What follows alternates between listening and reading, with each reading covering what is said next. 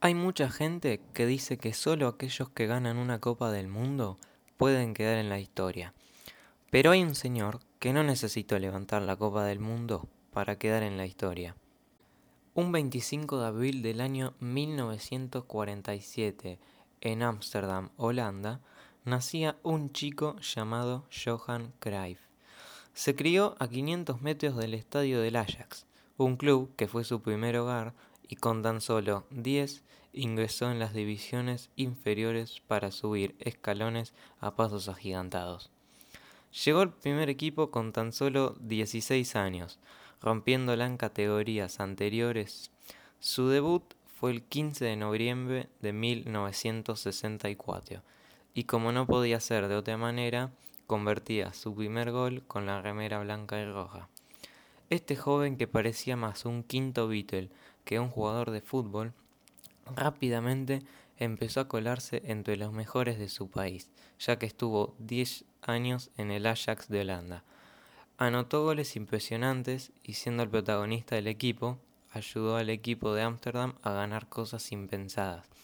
Por ejemplo, fue nombrado cuatro veces el mejor jugador de Holanda, dos veces fue el goleador de la liga de su país natal y en cuestiones de equipo ganó tres Copas de Europa, una Copa Intercontinental, seis Ligas de Holanda y cuatro Copas de Holanda. Hasta le dieron dos balones de oro que lo llevaron a la puerta de los dioses del fútbol. Pero todavía le faltaba. En el año 1973, en Barcelona, el equipo culé compra el pase del flaco Cruyff para intentar ganar una liga, que hacía 14 años que no la ganaba. Al igual que en el Ajax, en su debut, hizo dos goles. Fue el 28 de octubre de ese año. Y el equipo catalán empezó una remontada en donde no perdió un partido desde la llegada del holandés y consiguió ganar la liga. Hizo goles y goles y más goles, algunos más espectaculares que otros. Hasta hizo uno que fue nombrado como el mejor gol en la historia del club.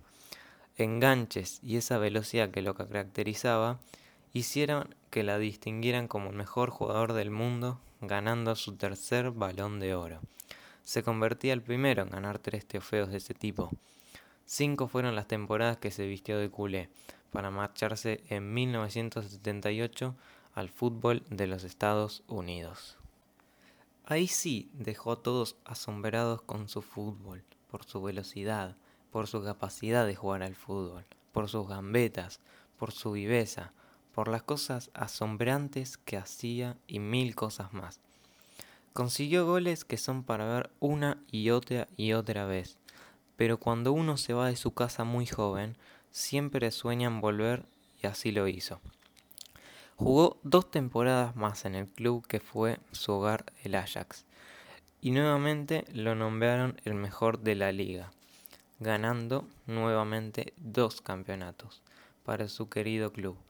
Pero como todo genio, este tenía un carácter especial. No se fue bien del Ajax y decidió terminar su carrera como jugador en el eterno rival, el Feyenoord, y consiguió ganar la liga y la copa. Y ahora sí, satisfecho, decidió colgar los botines para siempre. Como vimos hasta ahora, lo ganó todo. Liga, Copa de Europa, Intercontinental, balones de oro, pero todos le reclamaban ganar un mundial. Vamos a volver en el tiempo. Nos vamos a 1974. En este caso, Alemania, campeonato del mundo. Era la oportunidad única, no solo para él, sino para todos en Holanda, convertirse en un dios del fútbol. En este torneo hizo tres goles de los siete partidos que jugó. Decimos, jugó pero cuando uno lo ve en la cancha, no corría, patinaba, se deslizaba como con ruedas en los botines. Llevó a su país a la final, con la ilusión de arrebatarles la copa a los locales y darle el primer mundial a Holanda. En la final, la naranja mecánica arrancó con todo, arrancando una jugada desde la mitad de la cancha y apareció él, dejando alemanes en el camino hasta que le hicieron el penal que le dio el 1-0 arriba, poniendo una mano en el trofeo. Pero del otro lado estaba otro señor que no le haría nada fácil entrar al Olimpo de los dioses. Estamos hablando de Franz Beckenbauer. Entre idas y vueltas, tarjetas amarillas y goles de este flaco holandés de número 14, no pudo conseguir la Copa del Mundo. El trofeo se quedó en las manos del Kaiser alemán. Y ahí es cuando dicen que para entrar en los dioses del Olimpo hay que ganar un mundial. Él quedó segundo, haciendo un mundial y una carrera maravillosa. Él sabía todo, era un genio con respecto a este deporte, y vaya si lo sabía todo. Para demostrarlo, tuvo una idea, enseñarlo desde el banco de suplentes. Al igual que cuando jugaba, empezó en el Ajax y luego se fue al Barcelona. Ganó todo, consiguió títulos que quedarán en la memoria del club, como por ejemplo la primera Copa de Europa del Barcelona, con el gol de tiro libre de Ronald Koeman. Esta es la historia de un hombre que no necesita una Copa del Mundo para quedar entre los más grandes de la historia del fútbol.